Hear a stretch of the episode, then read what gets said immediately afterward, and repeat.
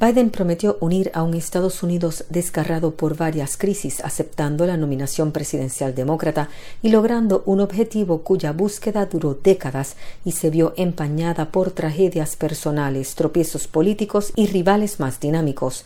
Biden prometió el jueves poner fin a lo que denominó la oscuridad de la presidencia de Donald Trump e hizo un apasionado llamado a la unidad y un retorno al optimismo.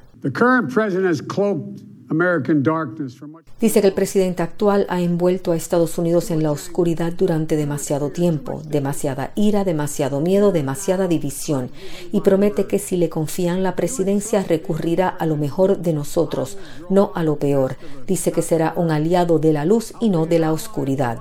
Hablando desde Wilmington, Delaware, pero con una audiencia casi en su totalidad en línea o por televisión, Biden criticó a Trump por el caos en su respuesta a la pandemia de coronavirus que ha provocado más de 170.000 muertes y calamidades económicas.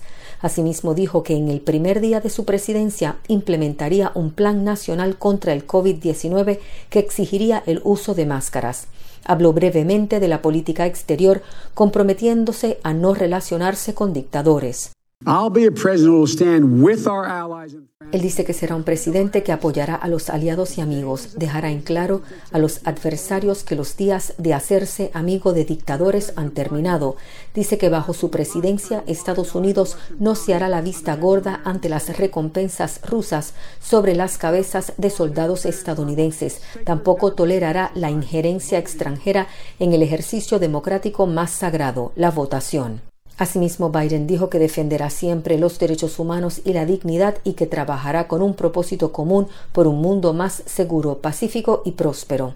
El discurso para aceptar la nominación, puesto al que ya se había postulado dos veces, fue el discurso de su vida para Biden, quien a los 77 años sería el presidente de mayor edad jamás electo si derrota a Trump en noviembre. Desde Washington para Radio y Televisión Martí habló Michelle Sagué.